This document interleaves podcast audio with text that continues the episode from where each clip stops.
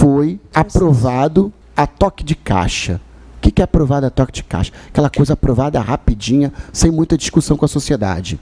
Um breve resumo do PL. PL 79 2016 Explicar um pega os bens de todas as operadoras e dão de presente na mão deles. É por isso que a Oi consertou a porta do armário. A Oi não consertou. A Oi vai consertar agora a porta Vai do armário. consertar porque agora o bem é dela, né? Agora não, armário- não é bem assim que Ah. ficou o PL 79 2016.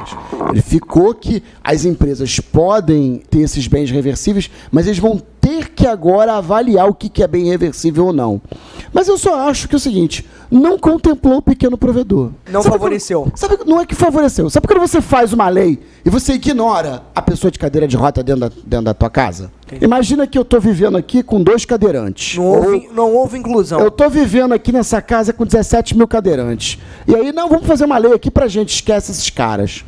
Como você acha que essa lei contemplaria os pequenos provedores? Olha, eu acho que primeiro tem que abrir essa discussão para a sociedade. O que que é abrir a discussão para a sociedade? Ter audiência pública, chamar as sociedades de classe, deixar os pequenos provedores de fato terem voz. No PL 79 2016 não teve voz.